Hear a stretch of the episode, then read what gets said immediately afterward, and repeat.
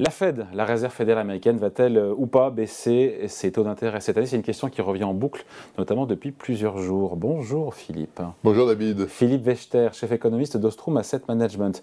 Euh, Jérôme Powell nous a dit cette semaine euh, que, la lutte contre l'inflation, bah, c'était, c'était pas fini, qu'aucune baisse de taux n'est envisageable cette année. Et pourtant, les marchés continuent de parier et de penser le contraire.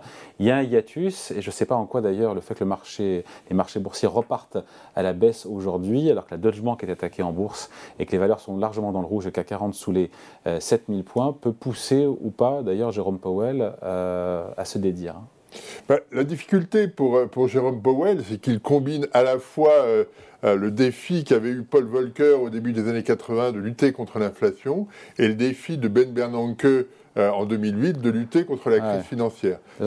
Sachant que, pris séparément, c'est déjà pas simple de gérer ces deux problèmes. Alors les deux ensemble. Donc on, a, on a ces deux, ces deux risques-là qui, euh, euh, qui sont marqués, même si on constate que Deutsche Bank ou UBS sont des banques européennes et pas américaines. Hmm. Donc on n'est pas forcément les crispations aujourd'hui, c'est peut-être pas tout à fait les mêmes.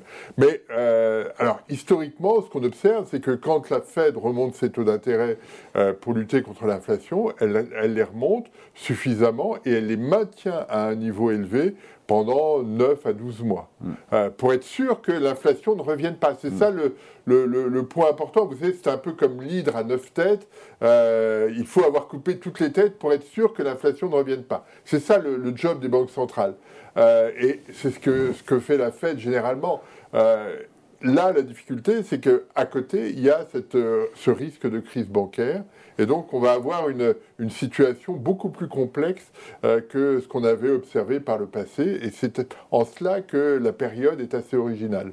Pourquoi il y a cette confrontation de points de vue entre la Fed, d'ailleurs historiquement ça se justifie, on l'a compris, euh, et les marchés qui, eux, parient donc sur cette baisse de taux, qui table, à mon avis implicitement, donc sur un atterrissage peut-être plus violent que ce qu'attend la Fed de l'économie américaine. Et puis il y a ce qui se passe aussi sur le, secteur bancaire, là pour le coup, qui rebondit, enfin les problèmes rebondissent. Et le secteur bancaire qui est plombé aujourd'hui en bourse avec des baisses entre 7 et 11 pour l'UBS. Et pour la Deutsche Bank, les banques françaises sont autour de moins 5. Hein. Alors une des raisons de, ce, de, cette anticipation de baisse des taux de la Fed, c'est que l'inflation a quand même pas mal ralenti aux États-Unis. C'est-à-dire qu'on voit des chiffres qui sont encore élevés, bah mais euh, ces chiffres élevés sont essentiellement liés euh, à la partie euh, logement, shelter en anglais, mm. de, qui compose cet indice. C'est un, peu plus d'un tiers de l'indice qui, lui, continue de progresser. Il est basé sur les prix des, de l'immobilier américain et est construit avec beaucoup d'inertie. Et donc, c'est un indicateur qui va continuer de monter. En même temps, il faut prendre en compte le prix, les coûts du logement aussi. Hein, oui, oui, bien sûr. Mais c'est une, une, construction qui est très inerte. Et donc, euh, ça va maintenir un biais haussier sur l'inflation jusqu'à l'été. Quand on regarde les autres composantes, l'énergie, les biens, ou les services hors euh, cet indicateur de logement, eh bien, l'indice des prix américain ralentit assez sensiblement. Donc, euh, une partie du travail a déjà été fait aux États-Unis de ce point de vue-là. Et c'est ce qui alimente le, les anticipations en disant, ben, finalement, la Fed commence à, réussir. Elle va elle a toutes les chances de, de marquer l'essai, si je puis dire. Et, de ce fait-là, nous, euh, investisseurs, nous anticipons qu'elle puisse, puisse bouger. Avant de baisser déjà, les taux d'intérêt euh, de la Fed doivent évidemment se stabiliser. quand on regarde les projections de la Fed qu'on a eues mercredi, il ne reste a priori qu'une seule et dernière hausse de taux. Ce qui veut dire que la fin des, des relèvements est proche pour, pour la Banque centrale américaine. A bah, priori, il reste quoi? Une hausse de taux de 25 points de base? Il resterait une, hausse de taux si on suit euh, euh, euh, les, le dot graph, comme on dit.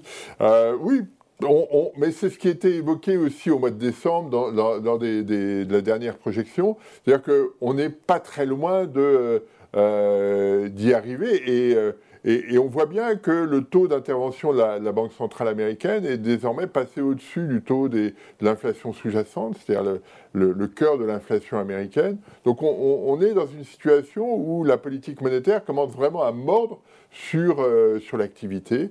C'est ce qui était voulu en même temps. C'est ce qui est voulu. Et, et les effets à plein de ce qu'a fait la, la Fed depuis maintenant un an va se faire sentir là dans les prochains mois. C'est ce qui fait dire d'ailleurs à beaucoup que le, le ralentissement peut-être très prononcé et devant nous, hein, aux États-Unis. Peut-être. C'est le risque euh, euh, qu'on peut avoir sur les, prochains mois. C'est que, effectivement, on est une combinaison d'une de, d'une situation de politique monétaire plutôt contraignante et que le, système bancaire local soit fragilisé. On l'a vu avec Silicon Valley, mais il y en a d'autres probablement qui sont dans, des situations un peu similaires et qui euh, cette difficulté à, pour les banques à avoir des liquidités ou à, euh, à, fonctionner normalement pourrait avoir une incidence sur les entreprises locales, les PME, les ETI locales. Et c'est voilà ce type de risque dans un environnement où euh, l'immobilier reste fragile, etc. Donc il y a, une, situation américaine qui euh, qui devient un peu plus fragile.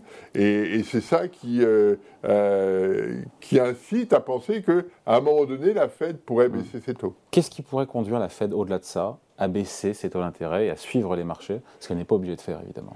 Ben, c'est vrai qu'elle n'y est pas obligée. S'il y avait une, une, vraie crise financière, là, on aurait probablement une, une intervention, un, changement de régime de, de la Fed tant que l'arbitrage, et c'est ce que ce qu'a dit Powell euh, en introduction de euh, sa conférence de presse, il dit euh, on, surveille le, ce qui se passe sur le secteur bancaire. Pour l'instant, c'est gérable. On a mis 300 milliards en une semaine pour réduire le, risque, mais le risque permanent, c'est celui de l'inflation, et on ne veut surtout pas le lâcher euh, en donnant le, sentiment que ça devient un risque secondaire, parce que si, euh, on le, perçoit comme tel, eh bien, ça va alimenter euh, l'idée que l'inflation n'est plus l'objectif principal de, la Fed, et, ça peut générer des anticipations de primes d'inflation plus élevées, ou je ne sais quoi, et donc des taux, in fine, qui seront plus forts.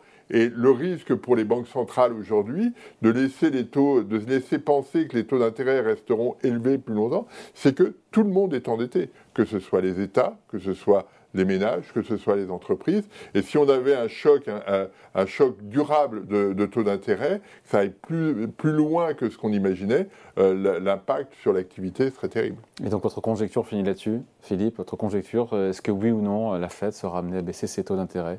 Il a dit niet, Jérôme Powell, les marchés y croient à un moment donné, il les baissera, hein, c'est sûr. On parle de cette année. Mais pour 2023, moi, je, je, n'y crois pas. Je pense que la crise bancaire, ça ressemble un petit peu à Northern Rock en, septembre 2007. Euh, la, Fed a, noyé le, euh, les choses sous un, tas de, liquidités. Et donc, euh, les, choses peuvent être gérées, me semble-t-il, à, à, à ce point-là on n'a pas d'instrument de, propagation de la crise. En 2008, il y avait la titrisation, il y avait les man. C'était deux choses très différentes qui sont, qui sont propagées dans, tout le, dans le monde hmm. entier. Enfin, aujourd'hui, on a comme Deutsche Bank qui est une banque systémique et qui a sûrement beaucoup d'intérêt de connexion avec d'autres banques. Hein. Bien, sûr, non, mais euh, on, surveille tout ça, mais si on reste sur les États-Unis, euh, indépendamment de la, Deutsche Bank, euh, on n'a on, pas ces mêmes instruments de propagation oui, aux de, de crise. Raison. Donc c'est ça qui, euh, euh, qui a un côté euh, rassurant. Quelque part.